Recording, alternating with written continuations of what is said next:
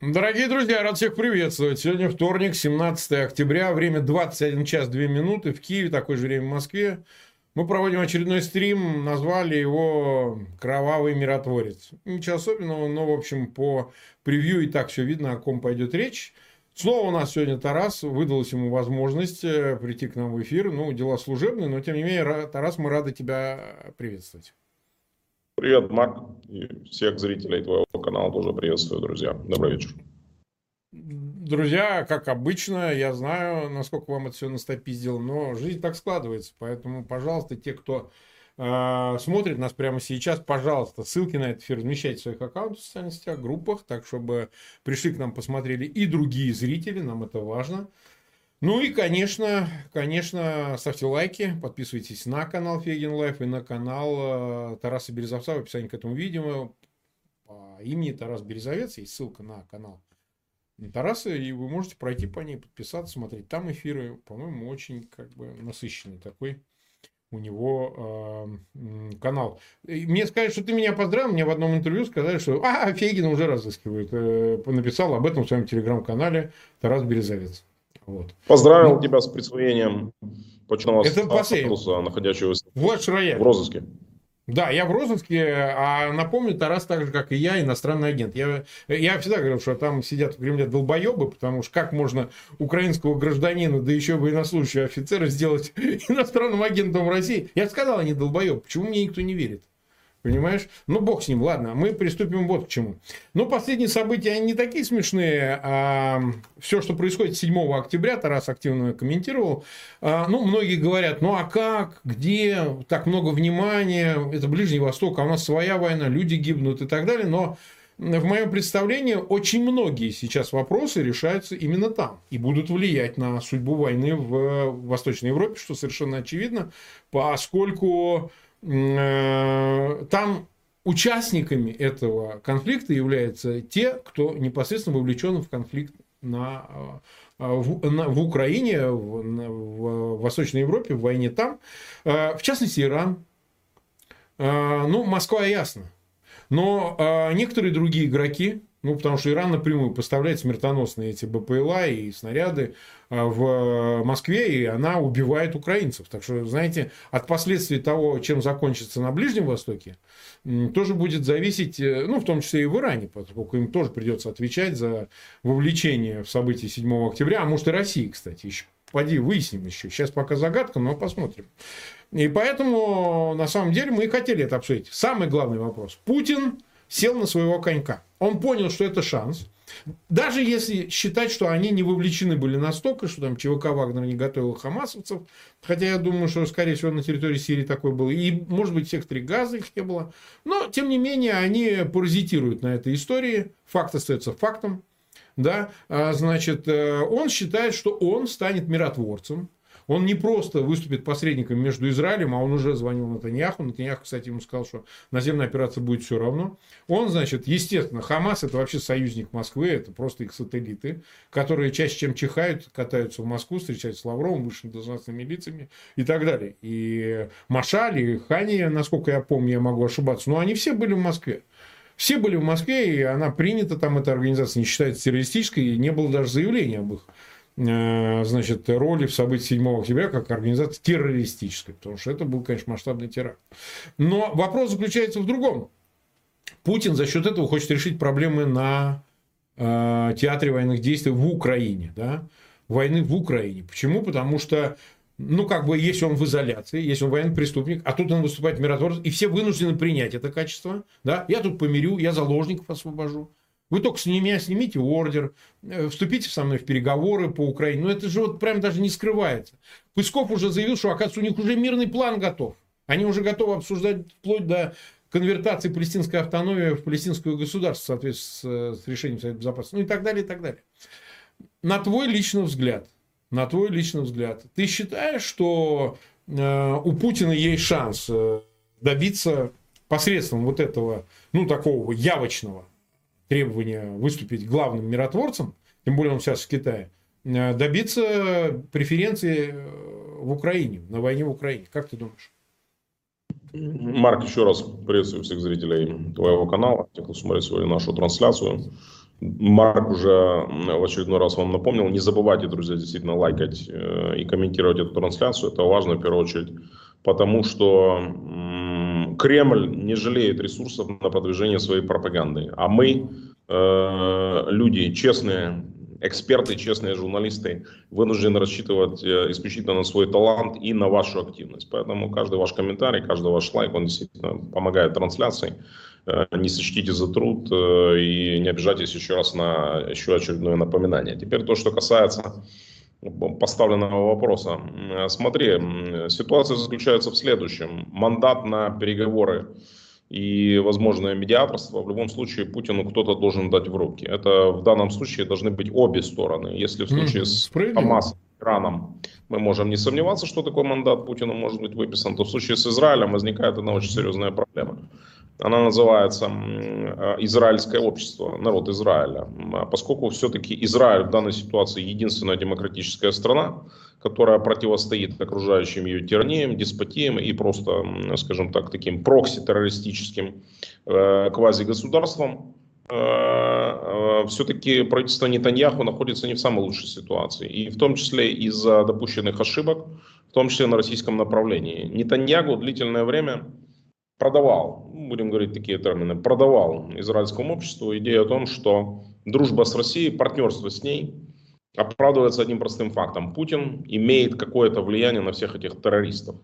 Э, тех э, людей, которые приходят, взрывают себя, убивают мирных израильских граждан, э, те, которые запускают по нему ракеты, те, которые ненавидят и в конце концов просто хотят нас уничтожить. Так вот, эм, единственная, чуть ли не единственная сила, которая на них как-то еще может повлиять, это Россия. Приблизительно это рассказывал Нетаньяху. В том числе мы помним его предвыборные да, плакаты, да. в которых он э, красовался вместе с Путиным. Я а он прям предвыборные плакаты делал вот с Путиным? Да, да, да это же были предвыборные плакаты. Нетаньяху А-а-а. был вместе с Путиным, и на иврите было написано. Я не помню, честно говоря, были ли подобные примеры. Может быть, только у Башара Асада, но там выборов нет, который себе мог позволить подобную вещь. А еще интересно, такие плакаты висели в секторе Газа. Там был, значит, э, Путин, там был, значит, Асад и был кто-то из этих... Эм, и, э, ну, этот э, те, из Ирана, ир, иранский. Хаминей, скорее всего, это был. Хименей, да, да. Вот и все. И, делал это Нетаньягу, понятно, рассчитывая на голоса, э, в первую очередь, репатриантов из э, Российской Федерации и из бывшего Советского Союза. Вот, очевидно, какие-то симпатии были. Сейчас ситуация поменялась в противоположную. Нетаньягу из человека, который мог решить проблему, превратился сам в источник проблемы. И поскольку Израиль демократическое государство, мы видим а, ту критику, которая подвергается сейчас и правительство, и в том числе спецслужбы и армия. Накануне были сделаны очень важные заявления руководителя Шабака и сегодня еще армейской разведки, оба из которых, вот что, я говорю, вот что такое пример политической, зрелой ответственности и политического лидерства. Люди говорят, война не закончена, они говорят, мы берем на себя ответственность э, за то, что случилось, и мы принимаем это как собственную вину. Наша задача сейчас победить, они сказали практически слово в слово, мы должны сейчас победить. После этого, безусловно, будут приняты, э, проведены расследования, будут приняты э, жесткие решения. То есть они заранее, еще война не закончила, они уже заранее взяли ответственность и правильно сделали, в принципе, поскольку им придется ее понести, они в любом случае уйдут в отставку добровольно, вопрос только расследования, ну, да. установ, установ, установить их вину, причастность к тем или иным событиям. Ну, поскольку мы понимаем, все допускают ошибки. И ни одна спецслужба мира самая подготовленная от этих ошибок не застрахована. Я это просто говорю не, не к тому, что э, кинуть горсть там, камней им в спину. Вот, они делают сейчас очень важное дело, они борются с террором, но они просто ошиблись. Трезвая ошиблись. оценка? Почему, трезвая оценка? Почему так произошло? Это должно установить справедливое расследование. Я уверен, будет создана комиссия, но после завершения уже этой войны. Так вот, э, Раз. Такого мандата не реагировали на то, что Путин был чуть ли не единственным. Э, да. А у тебя да, немножко да. поплыл интернет. У тебя все хорошо там? А. Да, все нормально. Все вроде нормально. нормально, да. Может быть, у тебя какие-то открытые окна, ты их закрой, потому что это влияет. Нет, тут все, все закрыто полностью. Все, да, ну, все, ничего окей. не открывал. Ничего не открывал. Так. так вот, Путин был чуть ли не единственным лидером э, крупного государства, который не выразил никакого сочувствия в связи с э, трагедией израильского народа, нападением, гибелью гражданских людей. И я уверен, что это все заметили и это все запомнили. Вот, поэтому это практически лишает Путина любой возможности претендовать на какой-либо статус медиатора, переговорщика в этой истории. Вот и все. Смотри, но ведь он может на что нажимать, Путин. И уже это звучит надо освободить заложников, мы будем добиваться освобождения заложников. Он скажет, ну, а вы меня не принимаете, вы считаете, что я, значит, э, типа, я не погожусь на роль миротворца, Израиль этой функции, ну, может, с подачи США, может, еще почему-то не принимает. А как вы заложников освободите? А, типа, а заложники, ты сам понимаешь, для израильтян это 199 человек. Ну, понятно, каждый раз это, ну, понятно, это и драма, и трагедия в ожидании этой сухопутной операции. То есть, ему есть чем шантажировать. Вот я о чем. А те скажут, а мы вот только вот с ним будем разговаривать. По поводу освобождения э, заложников мы только с Путиным будем разговаривать. И что? И что, блядь, делать? Вот, ну, вот такая ситуация. Что делать? Ну, ну во-первых, во-первых, Израиль э, до сих пор не ведет никаких переговоров об освобождении заложников. И официально их позиция всегда заключалась в том, что переговоров с террористами вести нельзя. В этой ситуации понятно, что пока никто Путина террористом в Израиле не называет, ну, кроме, там, возможно, простых граждан, которые имеют право высказывать точку зрения правительства, его террористом не называют. Но, тем не менее, смотри, если будут предложены э, посреднические усилия по освобождению заложников тем же Катаром. Катар считается одним из ключевых спонсоров Хамаса. Я не думаю, да, да, что да. это станет принципиальным препятствием, почему э, Катару откажут. То есть все понимают, что он, он, он финансирует Хамас, все понимают, что он финансировал эти теракты. Но если нужно будет освободить заложников, я не думаю, что э, это станет таким уже не... Да, будут, конечно, голоса против, звучат, но поскольку речь идет о жизнях людей, освобождении, то надо, знаешь, как это, одеть э, резиновые перчатки, заткнуть ну, нос. Конечно, да, да. Ну, ну, воняет, оно все смердит. Но ради спасения жизни людей на это можно пойти. Также и с Путиным. Но никто же не собирается делать Катар переговорщикам. Это фактически, знаешь, вот у Хамаса там вот э, там есть тело, есть правая, левая рука. Вот условно говоря, вот Катар выступает в данном случае как левая, а, а Иран как правая. Вот, а Россия как голова в этой истории. Никто же не будет, э, условно говоря, Катару доверять функцию переговорщика, потому что все и так прекрасно понимают, что это тот же самый Хамас, по сути, да, который его спонсирует, Конечно. но только в других, в других одеяниях. То же самое с Ираном. Вот. Все эти разговоры о том, что Иран угрожает э, начать э, войну, если значит, Израиль начнет войсковую операцию на территории сектора Газа, вот. это, конечно, выглядит очень угрожающе и серьезно, но только забывает о том, что э, если действительно начнется война, Израиль сотрет э, Иран и его армию с лица земли за считанные дни. Им не надо будет для этого даже проводить наземную операцию. Это сделает, в принципе, угу армия э, обороны Израиля, это сделают ВВС израильские, и все. То есть, да, ну, то есть, на самом деле, мощь иранской армии в многом э, смысле зиждется на каких-то количественных показателях, представлениях того, и опять же, на ее военном бюджете. Но мы помним э, последняя крупная война, в которой участвовала армия Ирана, Ирано-Иракский конфликт. Он закончился страшными потерями для обеих сторон, свыше миллиона погибших в этом конфликте было. И что от этого Иран показался как супер какая-то сильная армия? Нет. То есть то, что они, да, перевооружаются, да, это безусловно. Это то же самое, как разговор о мощи китайской армии. Народно-освободительная армия Китая э, формально вторая по военному бюджету в мире. Но они сами, mm-hmm. утечкам, которые идут, считают, что они не готовы даже к конфликту с мятежным островом Тайвань. Даже они, вот при всей мощи, НОАК, они не готовы сейчас. Им еще необходимо несколько лет минимум на перевооружение. Это армия Китая. Китая. А если мы говорим об армии Ирана, то есть, знаешь, это в конечном итоге, я не говорю, что они там окажутся бумажным тигром. Да, безусловно, какие-то есть у нее ресурсы серьезные, но в противостоянии с армией Израиля, я не думаю, что мы можем говорить о ней как э, о силе, которая реально способна бросить серьезный вызов. Хорошо. Но вот все-таки Китай. А как он на роль посредника? И сегодня Путин как раз в Китае, и наверняка разговор об этом идет. Почему Китай? Да? Ты знаешь, у Китая ведь были очень комплементарные отношения с евреями, да, и с Израилем. Я тебе больше того скажу, там до какого-то известного момента там считалось, что какая-то часть в, Изра... в Китае исповедовала иудаизм. Там были даже общины, целые города. Там, ну, такие слухи ходили, там, исторические какие больше апокрифы такие, да. И там даже прям открывали центры Израиля в Китае. И такое было прям сотрудничество, прям, прям в десну дулись. Сейчас как-то это все на фоне последних лет как-то изменилось. Сложно сказать, в какую сторону даже. Внешне сохраняется такой политес, а в принципе, как бы, конечно, в этих условиях Китай больше сблизился с Ираном, Китай работает с Южной, э, Южной Азией, работает с, с арабскими странами Ближнего Востока, Персидский залив. Ну, то есть, все-таки как бы у Китая там есть и свои приоритеты, которые, прямо скажем, предполагают ну, некий дисбаланс пользу э, именно этих стран, нежели Израиля, да, несмотря на там, технологическое всякое другое сотрудничество. Израиль сейчас, э, то есть, извините, Китай сделал заявление, в принципе, в русле того, что сделала Москва арабский мир, создание палестинского государства, э, Совет Безопасности. С одной важной разницей. Москва-то воюет в Украине, ведя агрессивную войну, а Китай нигде не воюет.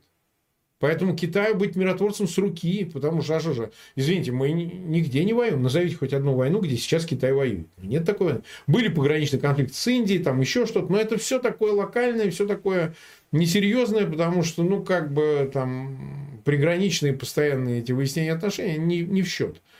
А, извините, вот такую затеянную войну, как в Восточной Европе, ведет только агрессивная Москва. И поэтому Китай, мне кажется, как раз сейчас возможны переговоры между Путиным, он в Пекине находится с ответным государственным визитом, именно о возможности Китая выступить в качестве такового. А интерес Китая понятный. А вы нам за это отдайте Тайвань, реинтегрируйте нам его. Ну, как бы логика, понятно, линейная. Что ты думаешь по этому поводу? Ну, то, что Китай заинтересован в том, чтобы продать свои функции э, посредника, абсолютно логично для него, поскольку китайская политика, еще раз повторю, я каждый раз об этом напоминаю, внешне является э, очень последовательной в отличие от той же российской. У них не было метаний отказываться от собственных союзников, как это делала Россия в 90-х годах, по сути, предавая, бросая своих бывших союзников, а потом снова начиная возвращаться в те же самые регионы, ну, как это было, например, с той же Кубой, которую они просто кинули, вот, потом решили, э, на 20 лет они забыли, потом решили опять, давайте с ней опять дружить начнем. Вот. Или попытки, э, скажем так, э, вернуться на Ближний Восток. Вот. Конечно, для Китая чрезвычайно важен Ближний Восток, и они инвестировали очень много в том числе в свои отношения с Судовской Аравией. Судовская Аравия, напомню, это, по сути, один из ключевых игроков, с которым у Израиля, благодаря посредничеству администрации США, налаживались отношения. И эти переговоры, они должны были состояться буквально в самое да. ближайшее время, до конца года. И понятно, что сейчас из-за нападения Хамаса, все это отложено, это не значит, что они похоронены, но эта нормализация израильская, саудовская, она как минимум отложена во времени, никто не знает насколько. И Китай как раз-таки вот эту возможность, свои э, собственные, опять же, благодаря, э, как он работает во всех странах, клиентах, да, ну, я не, не в данном случае Саудовская Аравия, конечно, не клиент. Китай, я имею в виду бедные страны, Азии, Африки, Латинской Америки. Он приходит туда с огромными предложениями инвестиций, десятки миллиардов долларов, в обмен на что? На политическую лояльность и в обмен на возможность реализации китайских интересов.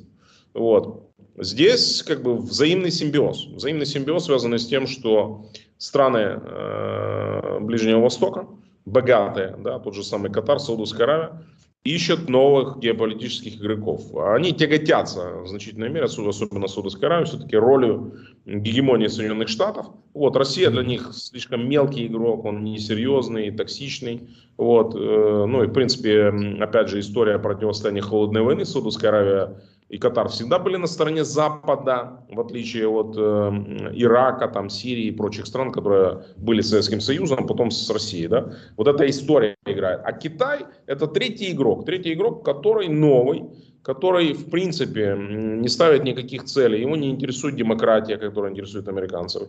Их не интересует права человека. Их интересует бизнес. И вот этот вопрос совместного бизнеса, взаимного выгода и интереса, он очень сильно связывает. То есть Китай находит правильный раствор, да, вот заходя в те или иные страны, он всегда подстраивается под местную культуру. И поэтому Китай, безусловно, стремится упрочить. Для него э, э, идея только о том, что он может стать посредником в урегулировании между Израилем и его соседями, которые хотят уничтожить, это мечта. Это, знаешь, вот такая, это как выиграть, знаешь, там, Нобелевскую премию, Оскар, там, и Олимпийские игры в одном флаконе. Это приблизительно для Си Цзиньпиня вот эта история. Если она, конечно, выстрелит, для того, чтобы она выстрелит, э, я не знаю, что должно сложиться. Вот. Но на это, в первую очередь, должны согласиться сами американцы. Потому что мы понимаем, что внешняя политика Израиля в значительной мере, она коррелируется, координируется. Никто не командует, безусловно, Израилю, что ему делать. Он сам принимает решение. Но она в значительной мере действует с учетом интересов американцев. Вот если так срастется, что американцы посчитают, что Китай может выступить посредником в этой истории, да, в таком случае это действительно произойдет. Но повторю, для Си Цзиньпиня это будет как выигрыш всех премий Олимпийских игр, знаешь, вот в одном флаконе. То есть это так вот такое вот. Он прямо получит все, что он, о чем он даже не мог мечтать. Для него это выгодно, безусловно. Угу. Так, ну, у нас 35 тысяч зрителей прямо сейчас смотрят, и 13 тысяч поставили лайки. Мы 21 минуту в эфире. Спасибо всем, кто к нам присоединился в этот вторник. Ну и, конечно, напоминаю, пожалуйста, распространяйте эфиры. Это раз правильно сделал акцент на том, что э, чтобы противостоять пропаганде, в общем, нужны недюжинные усилия, никто никому не платит, как вы понимаете, ни Тарас, ни я денег не получаем, живем от этой несчастной монетизации. Поэтому, конечно, распространение эфиров – это и информационное распространение, и все вытекающие из этого последствия. Так что будьте активны в этом смысле. Смотри, Тарас, вернемся к Путину. Да? Значит, э, ну, скажем так, на фронте в Украине происходит некое движение. То есть, назвать это полноценным, полноценным наступлением российских войск, ну, я не знаю, согласишься ты, не согласишься. То есть, пока мы не видим очевидных результатов этого наступления, но оно идет. Причем, я тебе хочу сказать, они летом анонсировали, они сказали, что они в октябре готовят наступление. То есть, они так и говорили. И мы даже это обсуждали у меня в эфирах, а есть ли у них силы, есть ли возможности. Но вот они сейчас демонстрируют это. Сегодня у нас 17 октября, тут до ноября, в общем, до распутицы, до дождей, до плохой погоды, хотя никто не говорит, что прекратятся боевые действия, но тем не менее уже рукой подать, что называется. Осень есть осень, ничего с ней не поделаешь. Последний осенний месяц начнется буквально через две недели. А, как ты считаешь, Воспользовалась ли Москва, воспользовался ли Путин, несмотря на то, что планировалось это наступление, Авдеевка, другие направления, ситуации на Ближнем Востоке для того, чтобы интенсифицировать боевые действия. Для чего? Чтобы еще и политический результат показать, ну что ваше контрнаступление? Вот мы тоже наступаем, они наступают, мы наступаем. Ну ты же понимаешь, да? Там это все да. провалилось, идущее с 4 июня контрнаступление украинских вооруженных сил. А мы вот тоже вот наступаем, и поэтому у нас здесь военное равновесие и так далее. Или же это было бы все равно. И с тем же результатом, даже если бы 7 октября не произошли те события, о которых мы знаем в Израиле. Ну, во-первых, свои наступательные операции противник планировал э, задолго до ну, 8 октября. Конечно, да, конечно. Это было все запланировано, подготовлено заранее. Еще раз повторю, это не стало сюрпризом для украинского генштаба. Например, Купинское наступление они начали еще практически за месяц, да, еще в сентябре месяце, за месяц до террористических атак в Израиле.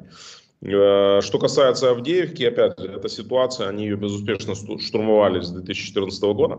Рассматривают нынешнюю наступательную операцию, которая, кстати, захлебнулась, мы можем сказать, их предыдущая, я почему говорю предыдущая, потому что они готовят перегруппироваться до следующей наступательной операции на Авдеевском направлении. Так вот, эм, э, предыдущее уже, по сути, захлебнувшееся наступление было энным по количеству. Они ее штурмовали 2014 года, им критически важно было ее захватить и уничтожить, как они делали, в принципе, да. и, с, и с Бахмутом, и с э, тем же Солидаром для одной э, простой э, причины. Им надо было отодвинуть фронт от Донецка. Из Авдеевки мы в буквальном смысле, знаешь, как это вот, э, там, если подняться на условную какую-то там э, вышку пожарную, то можно увидеть Донецк уже оттуда. Вот, ну, поэтому да. им Критически важно было отодвинуть фронт из Авдеевки. Она находится в полуокружении, она в таком состоянии находится еще с зимы 22 года, и они не смогли ничего добиться. И э, подразделения украинских сил обороны, они э, полностью сорвали все планы на э, которое противник имел на Авдеевку, но он, безусловно, сейчас перегруппировался для нового наступления.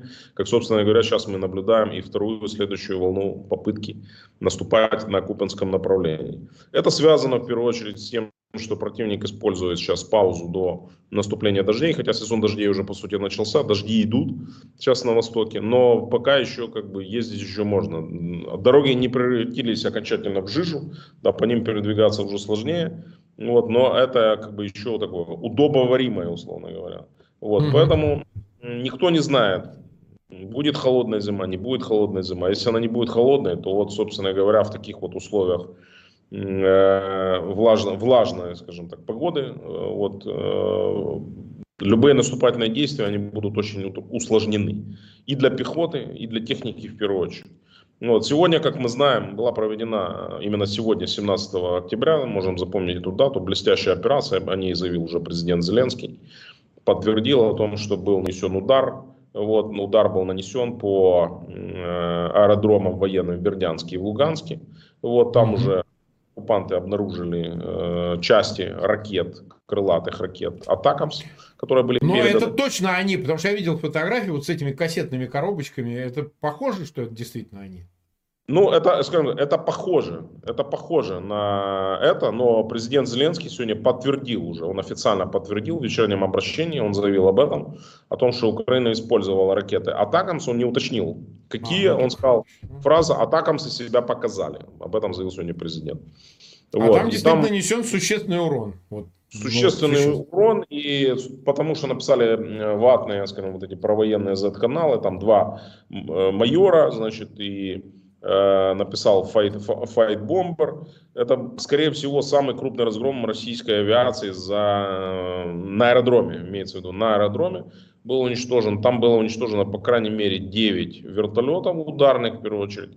Вот, было уничтожено системой ПВО, значительное количество амуниции, складов, э, личной, личного состава. Ну, в общем, там уничтожены взлетно-посадочные полосы. Почему это важно? Это важно потому, что Бердянский аэродром, в первую очередь, использовался для прикрытия их группировки, которая сейчас отбивается от нашего наступления на Запорожском и Литопольском направлении. Угу. То есть это важно. Они укрепляли этот аэродром с лета 2022 года, вот, вставили там системы ПВО, но мы видим, ни одна ракета не была перехвачена. Не было сообщений о перехвате. Вот какое количество ракет наносился ударом, мы не сообщаем об этом официально. Но мы знаем, что ни одна ракета не была перехвачена. Почему? Потому что ракета Атакамс, которая э, использовали, это подтвердил президент, они имеют скорость 3 маха, это свыше 3,5 тысяч километров в час. То есть это вообще ни, ни одной российской системе ПВО не способна, не способна их перехватить. И если предположить, мы не знаем, какие ракеты использовались, там есть предположение, я видел, Асинт аналитики утверждают, что якобы это ракеты 1996 года выпуска. То есть, по большому счету, э, это ракеты, ну, уже не, не свежие, скажем так, не очень свежие, назовем, да, вот, 96 -го года, им фактически 30 лет. Вот. И эти ракеты 30-летней давности э, оказались настолько успешными, что все российские системы ПВО ни одну из них перехватить не смогли. Вот и все.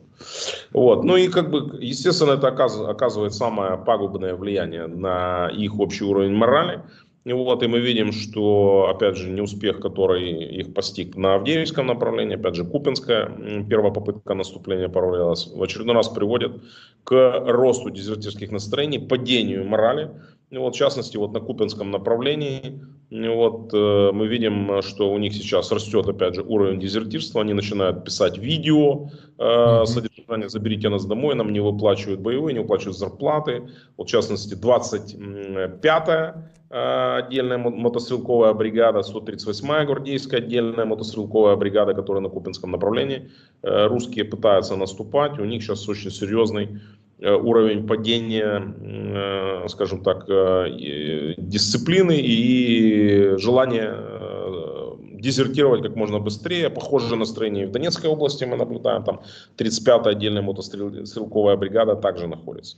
А теперь еще представь, когда ты знаешь, что на тебе на голову, на голову могут прилететь атакамсы, которые российская система ПВО перехватить не в состоянии, то ты понимаешь, что после сегодняшнего погрома, да, ну, то есть достаточно почитать вопли и визги в их провоенных Z-каналах. И это, собственно говоря, только был первый урок.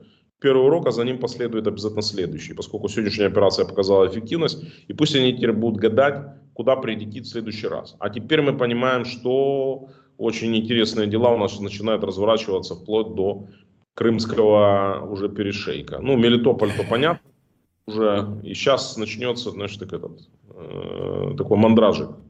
Вот, мандраж страшный. То есть, а за счет чего это будет происходить? За счет использования вот этих новых средств или за счет чего? За счет, э, за счет новых средств и за счет того, что они теперь могут наноситься по всем направлениям. Они вчера с помпой, кстати, презентовали открытие нового моста через речку Кальмиус в Мариуполе.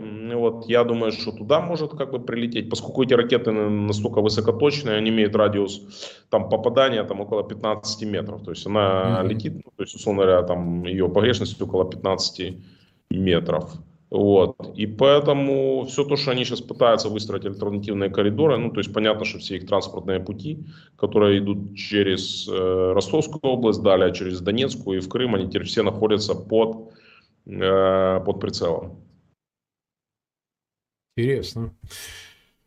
А, ну что же, смотри, а, логика понятна. Несмотря на весь виск о том, что контрнаступление захлебнулось, тем не менее, вот, кстати, наличие вот этих новых средств, которые, да, уже подтвердили американцы, передачу, и вот теперь президент Зеленский, оно же как бы само по себе влияет на, на ситуацию на фронте, даже если там есть и военное равновесие, я совершенно согласен, что равновесие равновесием, а бац, и аэродрома нет, и вертолетов нет, бац, и Крымский мост вот только починили, только залатали, а теперь что, опять, значит, опоры рухнут, что-нибудь такое. Ну, то есть, это, так сказать, все очень иллюзорно. Ну, хорошо, вот смотри, считаешь ли ты, я ведь задаю вопросы, которые все обсуждают, и я на них комментирую в украинских э, каналах и так далее. Но считаешь ли ты, что с изменением позиции Израиля в отношении Москвы и Украины, ну, что понятно, Украина однозначно поддержала э, Израиль в его праве на защиту, Москва, мы это уже обсудили, понятно, заняла позицию про, про Хамасовскую, по сути своей, да, как бы это все не, не, не пытались представить. А вопрос заключается в следующем. Что может сделать Израиль в условиях, находясь сам войны и нуждаясь в вооружениях, сейчас ему помощь идет из Америки, там 10 миллиардов выделяют и так далее, но все-таки в пользу Украины. Вот в этих условиях, там, вот разговор о железном куполе, который так нужен был, сейчас уже вроде как по-другому на это смотрят, там, и купол самим нужен. Но что конкретно может сделать Израиль для Украины? Вот не то, чтобы там политическими заявлениями поддержать, он и так в формате, кстати, Рамштайна Израиль участвует, так, для справки. Просто как это конвертировать в буквальную практическую помощь Украине, и так, чтобы это помогло на фронте? Как тебе кажется, что ты думаешь? Ну, во-первых, Израиль – это страна с одним из мощнейших э, ВПК в мире. Это страна, которая производит, и напомню, практически полный цикл. Стрелковое оружие свое, бронетехника своя, авиация, э, ракеты, вот, э, и практически, ну, БПЛА, это все, это, это страна, которая может производить практически все сама.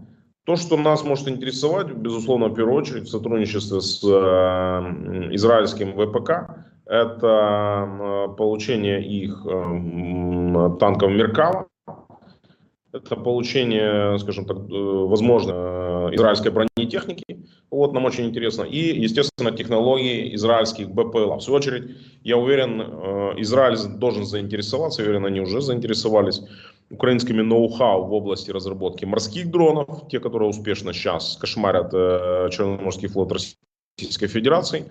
Вот, и успешный опыт, самое главное, их применения. Я тоже внимательно наблюдал за э, войной в Украине, и то, что их военные специалисты, все сомнений в этом нет. Вот, но э, мы видим, что те же самые террористы Хамас, в свою очередь, успешно использовали тактику и ИГИЛа, а с другой стороны, успешную тактику применения БПЛА, которая используется с обеих сторон, и с украинской, и со стороны нашего противника в этой войне. Нет никаких сомнений в том, что вот эти сбросы, которые были на бронетехнику и на личный состав, вот, э, их тренировали, их готовили. Не знаю, имели ли к этому отношение российские инструкторы, пока это не доказано вот, или иранские, но то, что они это внимательно изучали и готовили, и э, это уже не тактика ИГИЛа. ИГИЛ, да, действительно эту тактику использовал, но она была более примитивизирована. Уже до совершенства она была доведена только сейчас. И надо сказать, что э, русские учатся, не учатся достаточно быстро, и их операторы. Но э, первыми начинателями, скажем так, этого использования да, были, безусловно, украинские операторы дронов. Русские учатся у нас, а русские, в свою очередь, уже учат своих партнеров-террористов, иранцев, значит, там, хамасовцев, не знаю, там, северокорейцев, кого угодно, то есть сирийцев, они продолжают уже дальше э, этот опыт, который они получили у нас, они получают, и им начинают делить дальше. Вот, поэтому сотрудничество с Израилем нам критически важно. Это один из, еще раз повторю, крупнейших мировых производителей. Самое главное, Израиль это страна стартапов. Есть даже книжка такая у меня дома. Израиль страна стартапов. И стартапов в том числе в области оборонных вооружений. Вот, и они могли бы очень нам сильно помочь. Другое дело, что Израилю надо сейчас решить свои вопросы. Когда они их закроют, тогда я думаю, что может появиться возможность у Украины полноценно э, получить помощь. А причины очевидны. У нас общие враги. Это вся террористическая коалиция, она действует как против Украины, так и против Израиля и цивилизованного мира. Это абсолютно очевидно. Иран, страна, сбившая украинский Боинг с э, пассажирами, страна, которая поставляет шахеды, вот, это враг Украины. И это вечный враг Израиля. С Россией сложнее. Ну, понятно, что лед тронулся. Вот, и потихоньку ситуация начинает меняться. Отношение к России в Израиле тоже начинает меняться, слава богу. Вот, э, я думаю, что мы должны друг друга, условно говоря, в этой ситуации поддержать, поддержать максимально. И, вот. и Израиль оказывал огромную помощь, например, при вооружении армии Азербайджана. Я это видел, как бы последствия 44-дневной войны. И вот когда находился по приглашению президента Алиева как раз накануне нашего полномасштабного вторжения 2021 года.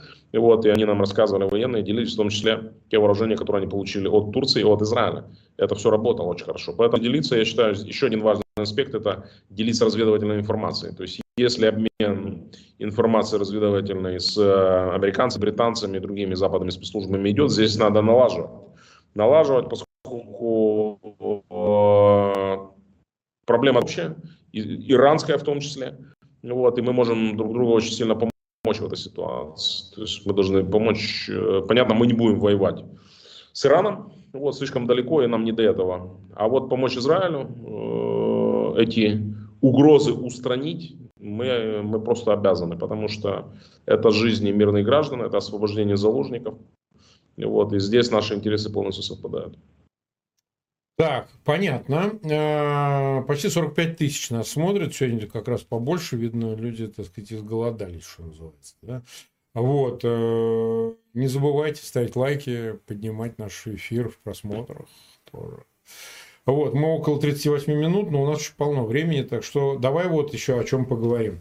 А, вот ты видишь, э, ну, будем аккуратно об этом говорить, в связи со всеми этими событиями э, изменение повестки в Америке. Я вот о чем говорю. Вот, честно говоря, второй, э, второй, второй эпизод, вот эта вот уже ближневосточная война, я напоминаю, Байден завтра в э, Израиле с визитом, и, видимо, будет окончательно все решаться, что делаем, так сказать, какую операцию проводим наземную в секторе газа, потом делаем, не делаем, что с Ираном, бомбим его, не бомбим, я думаю, завтра они будут решать выстраивать всю стратегию. Ну, это логично. Да? Но сам Байден, конечно, потерял сильно, на мой личный взгляд, ну и там свидетельствуют наши контрагенты в Соединенных Штатах, говорят, что, конечно, это все не в пользу его. И вот это движение, да, что Израилю помогать, Украину отложить там, отодвинуть, это не администрация. Он-то как раз заявил о том, что мы будем справимся с помощью и Киеву, и Иерусалиму. То есть мы будем помогать, э, а, а, как помогали в одинаковой степени. То есть на наши как бы, возможности это не повлияет, наличие второй войны. Но тем не менее, вот часть республиканцев, какие-то там прессы, истеблишмент, ну, около трамповские всякие типы, Тут уже вой идет, что вот как бы, ладно, там Израиль надо помогать, то да все, а что нам Украина, ну и так всяк. Пересяк. Вот, все это все читают, все наблюдают и так далее. Причем я э, говорил об усиливании этих настроений летом, меня тут проклинали некоторые, так сказать, э, зрители говорили, ты тут наводишь порчу какую-то, рассказываешь про какие-то по, э, подталкивания к переговорам, меняющиеся настроения, усталость от войны, ничего этого нет, все волшебно. На самом деле совсем не так волшебно. И я бы сказал так, что конфликт, э, ну, война в, на Ближнем Востоке, она усугубила даже эту ситуацию усугубила, потому что, ну, типа, есть традиционная линия на изоляционизм в Америке, да, ну, просто ее примитивно выражает Трамп, а вообще там есть большие светилы изоляционизм, тот же под Бьюкинен, да, а, и ряд других ученых, э, ну, он старый сейчас, я думаю, уже под 90, наверное. Вот, замечательная у него книжка об изоляционизме была в свое время, я ее читал в университете. Но неважно, в общем, смысл в том, что для Байдена ситуация политическая складывается, ну, не ахти. Ты считаешь, что позиция администрации США, она может претерпевать изменения, и в отношении Украины тоже. Ну, и все эти перипетии с бюджетом мы обсуждали, временным бюджетом, то, что там ограничили, давайте вот э, внесем статью на Израиль и Украину одновременно, ну, вот в контексте этого всего. Как ты видишь это развитие ситуации? Ну, администрация Байдена была первой, которая еще за 9 месяцев до полномасштабного вторжения начала бить в набат и предупреждать о возможности эскалации, о том, что Путин может начать войну. И напомню, первые переговоры состоялись еще весной 2021 года в Женеве, они прошли тогда, куда Байден вызывал Путина. И Байден э, сделал фактически все для того, чтобы, когда это полномасштабное вторжение э, случилось, э, коалиция поддержки Украины была создана максимально быстро. Он э, очень быстро смог объединить как Америку и западных союзников и переориентировать их э, от разговоров и выражения глубокой озабоченности к переходу уже в практическую плоскость оказания практической военной помощи Украине. Мы помним, что первые самолеты с оружием прилетели еще до 24 февраля. Да. Они прилетели и американцы, и британцы отправили свои. Ну вот, а другие страны оказывали помощь, в том числе разведывательную, и, и она неоценима, мы узнаем об этой помощи, э, я думаю, что только после завершения этой войны. И немцы, и французы очень сильно тоже вложились в этом, и поляки очень сильно помогали. А потом уже пошли потоки э, военной помощи, безусловно. Вот. Я думаю, что э, сейчас, видя ситуацию внутри страны, тем более у них год до выборов, они состоятся ровно через год, в октябре 2024 года. Вот, Байден э, имеет основания, э, безусловно, волноваться, волноваться за поддержку, поскольку Украине, поскольку выборы в любом случае накладывают отпечаток.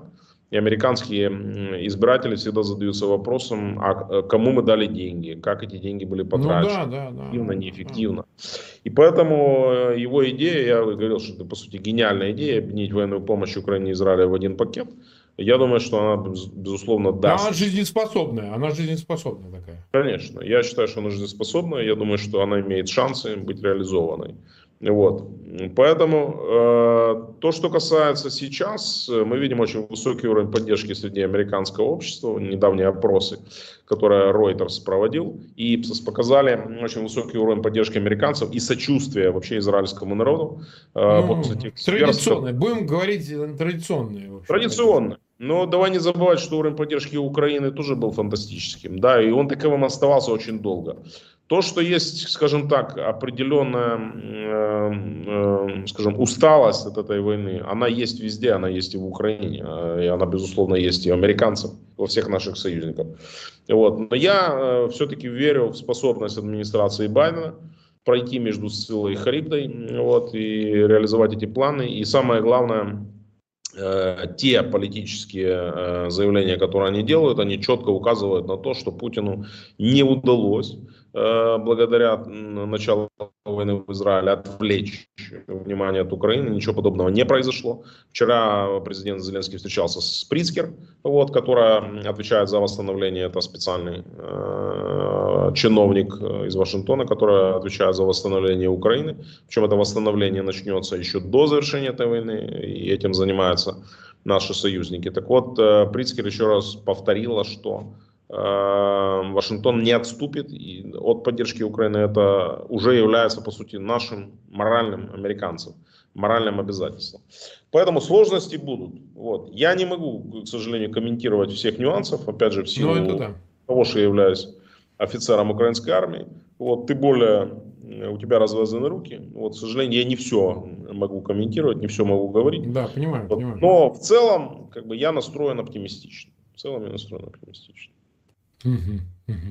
Ну, это тоже неплохо. Ну, вот смотри, эм, в этих условиях, как бы, в общем, посмотрим, как будет развиваться действительно ситуация, потому что по поводу вот этой статьи, э, ну, такой объединенной, да, дуальной такой статьи на, э, сказать, э, помощь Израилю и Украине, тут это выглядит и как техническая уловка, как обойти вот эти э, отказы внести отдельной строкой в бюджет, соответственно, помощь Украине 24 миллиарда на год. С другой стороны, ну как, Израилю же не дашь, а вместе с Израилем, паровозом и Украине, конечно. Вот, поэтому, но с другой стороны, может, это и действительно политический шаг. Я вот какую еще вещь хочу сказать. Давай попробуем реконструировать, что будет, если все-таки э, позитивный возьмем сценарий а Израилю удастся в течение, ну давайте так говорить, э, недель, не месяцев, а недель, удастся зачистить сектор газа, допустим. Ну, конечно, там надо. Мы, конечно, сочувствуем и палестинскому народу, и нам бы очень бы не хотелось, чтобы пострадали рядовые палестинцы, конечно же. Но, сказать, не знаю, какая-то часть смогла уйти там ближе к границе с Египтом, что там дальше будет сложно. Мы, конечно же, говорим прежде всего о террористической организации Хамас, а совсем не о палестинском народе, потому что тут оговорки эти уместны, тут э, все время пытаются как-то одно подменить другим, что Хамас и палестинский народ это одно и то же. Даже если палестинцы поддерживали Хамас, даже если они за него голосовали, мы прекрасно понимаем, что там обстановка абсолютно тоталитарной секты в этом скученном пространстве. И, так сказать, я просто специально об этом оговорюсь еще раз, что мусульмане, палестинцы, конечно же, не заслуживают, такой власти, как Хамас. Будем прямо говорить. Но, тем не менее, если удастся а, избавиться от Хамаса, эти 10 тысяч боевиков, больше, меньше, там, это сейчас мы не знаем, это израильтяне знают. И все-таки, там, не знаю, установить быстро порядок, вернуть власть ФАТХ, например, на территории э, палестинской автономии. Это один из вариантов. Мы не знаем, там, может, какая-то мирная конференция будет.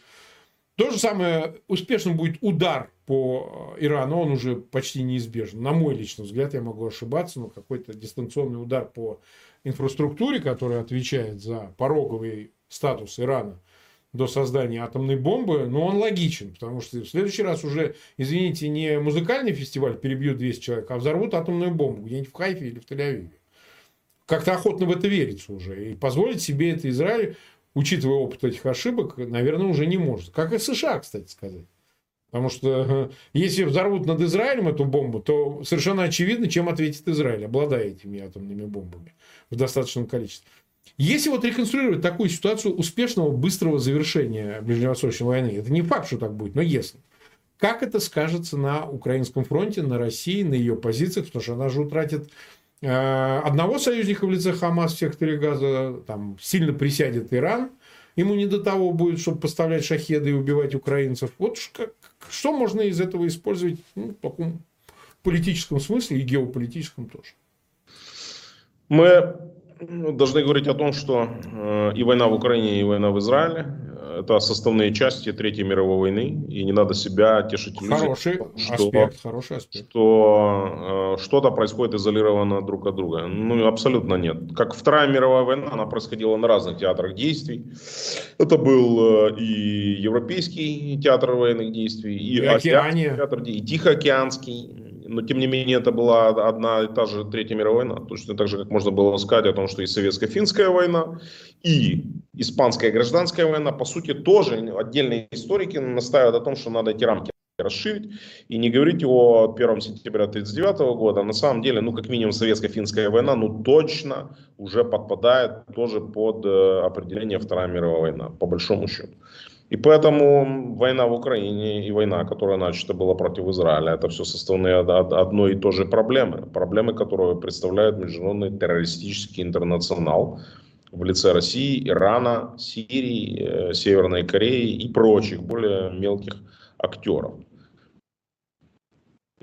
Вот. А, кто-то настаивает на том, что вплетать и Китай. Оснований говорить о том, что Китай каким-то образом связан с этой осью зла, на данный момент нет. Вот, у меня, по крайней мере, и у серьезных аналитиков. Но, как минимум, Э, роль Китая требует, я бы так сказал, более глубинного изучения в этой истории. То, что у него есть собственные интересы, которые он будет их э, реализовывать, не обязательно вместе с Россией, не обязательно вместе с Ираном, вот, они требуют более подробного изучения. Эти страны, они однозначно террористы. Я имею в виду Россия, Сирия, Северная Корея, Иран, вот это однозначные террористы, в принципе, с ними все понятно. Э, действовать, уничтож... как обычно действуют с террористами, их уничтожают. Но тут есть дилемма. Человечество не придумало, как не развязать ядерный апокалипсис, если попытаться уничтожить террориста, у которого в арсенале находится 9 тысяч ядерных боеголовок. Вот, это мы говорим только пока только о России. Да. Как это сделать? Вопрос. Вопрос огромный. Но э, независимо от того, условно говоря, закончит ты задаешь вопрос, если это быстро закончится на Ближнем Востоке. Если, оно если, не да. может, во-первых, быстро закончиться, поскольку проблема-то заключается не в том, даже если, условно говоря, все террористы на территории Израиля и сектора Газа будут полностью ликвидированы, ну, предположим, идеальная ситуация, их нет, или они в тюрьмы сели, их выдавили, это ж ничего не меняет совершенно. Террористы вокруг Израиля же никуда не денутся. Тегеран, Сирия никуда не денутся, понимаешь? Братья-мусульмане никуда не денутся.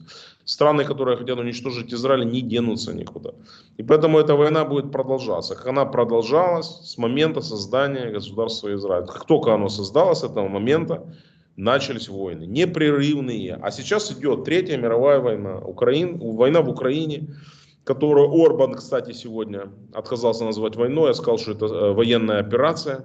Э, чем я, в принципе, поздравляю. Орбан это просто, бля, это что-то с чем-то. Поздравляю всех конечно. европейцев.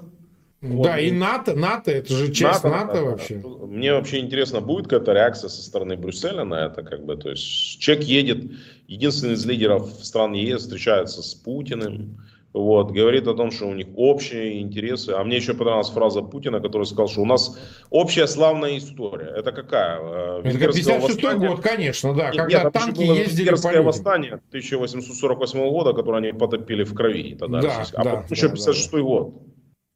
То есть вот это славная история. То есть, то есть, и, и, то есть и венграм это нормально, как бы все. То есть мне вот тоже интересно. Вот, поэтому э, как бы ни закончилась война э, Израиля, это будет только очередной акт, к сожалению, очередной кровавой драмы, э, которую готовят враги Израиля, которые хотят по-прежнему одного и того же. Они же говорят, они, э, они даже не говорят Израиля, они говорят сионистский режим, сионисты, они не признают mm-hmm. право Израиля на существование. И то, что делали хамасовцы, просто убивая всех, включая малолетних детей, чтобы некому было завтра отомстить. На самом деле этого уже хотят, этого мечтают. Об этом все враги Израиля. И поэтому никаких компромиссов с ними быть не может. Поэтому война эта обречена продолжаться. Продолжаться она будет ровно столько, когда, как говорила э, это, Голда Мэр, когда их да. дети не будут любить жизнь так же, как наши дети. А ну, будет да. ли это когда-то, мы не знаем. Не знаем. Ну, да, это, кстати, да. и про про, можно сказать, про путинский режим и нынешнее российское общество. То, как они позволяют Слушай, себя... оно же и деградирует. Ты посмотри, реакция на Нет. происходящее в Израиле, она же тоже показатель. Мы видим, с одной стороны, извини, что я перебил, и советский нарратив, то есть вот эта борьба с сионистами, чем прикрывался обычный антисемитизм государственный, да, а, и одновременно, и одновременно одичание нравов до такой степени, что просто нечувствительность тому, что, слушайте, ну вот музыкальный фестиваль, 200 молодых людей, 240, просто взяли всех, зарезали, убили. Вы вообще нормальные, блядь? Ну просто вы нормальные, как просто люди веселятся, танцуют, давайте их всех убьем, перережем, голову отрежем. Уже должно всем понятно, уже, э, мне кажется, что уже маски сорваны. И самое в этой истории, замечательное в кавычках то, что э, проявил себя хамасовец Соловьев, угу. хамасовка, значит, Симоньян и Это прочие, вообще. которые просто поддержали действия террористов. Вот, э, причем в случае с Соловьевым это вообще это два ну, раза. Соловьев это просто пидорас, выписанный из евреев. Его из евреев уже все выписали. Так что это на всякий ну, случай лишний раз не лишний будет сказать. Но я говорю о том, что они действительно деградировали до такой степени, что они готовы гнать свой вот этот, э, скажем, биомассу, этот биосход дальше на бойню. Хотя их, здесь ничего кроме смерти не ждет. В лучшем случае плен, но обычно смерть. Они продолжают, понимаешь, продолжают э, вот эта вот биомасса, ее нельзя назвать даже обществом, продолжает хотеть э, этой войны. Вот это, вот это просто необъяснимо для меня. Но если в случае с Хамасом, там как бы понятно, я не про палестинский народ, потому что палестинцы, палестинцев в секторе Газа 2 миллиона, а Хамаса ну, всего да. лишь 20 тысяч, 1%. То там наоборот, там, условно говоря, Россия это, это один большой сплошной Хамас, где нормальные люди находятся в меньшинстве, понимаешь, то есть наоборот ситуация, то есть и в Палестине террористы в меньшинстве, то в России террористы в большинстве, понимаешь, находятся. Я имею в виду все вот эти учителя, которые пускают вагнеровцев в школу к детям, там 8-9-летним и говорят, вот дядя хороший, он убивал украинцев, давайте послушаем, да. пусть нам... А до этого сидел э, бабушку за, за половички. Ну, вообще... ну, да. Да.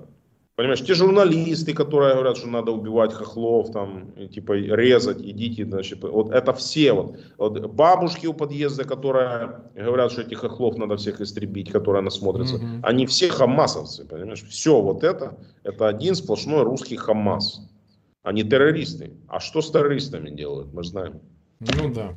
Нет, это, безусловно, феномен. Посмотрим, как и к чему он приведет. Э, знаешь, э, по, по... история знавала, когда вот это вот джина, выпустив из бутылки, расчеловечивание, да, те, кто, собственно, за это ответственны, сами, э, так сказать, в этом во всем потонут. Вспомни большевиков в 17-м, которые этим занимались, а потом в 37-м вещали, визжали, товарищ Сталин, это большая ошибка. Ну, не все, не все. Ну, Одни не все, не все. резали других, а, а этих и... резали а мы тоже же рассчитываем. Пригожиных убивают Путина, Путиных убивают Хреножины. То есть пусть они все друг друга перережут и все в один день друг друга убьют. И пусть этот Хамас э, сожрет другой Хамас. Нам, как говорится, от этого мы будем только счастливы. Пробки в потолок, как говорил Александр Сергеевич, понимаешь? Пробки в потолок. Будем радоваться, чтобы они все друг друга перерезали, а оставили нам чистое пространство.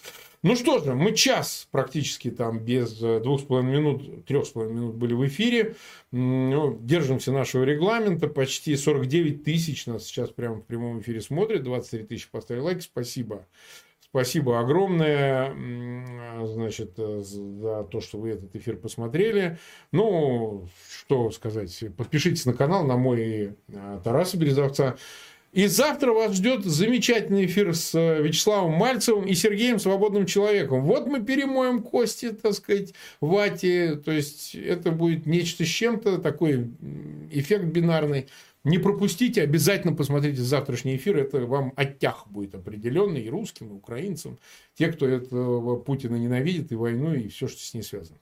Ну что, а, спасибо, Тарас. Увидимся через недельку. Там спасибо. Все, всегда. Спасибо. Да, спасибо, пока. Всем пока, друзья. Спасибо.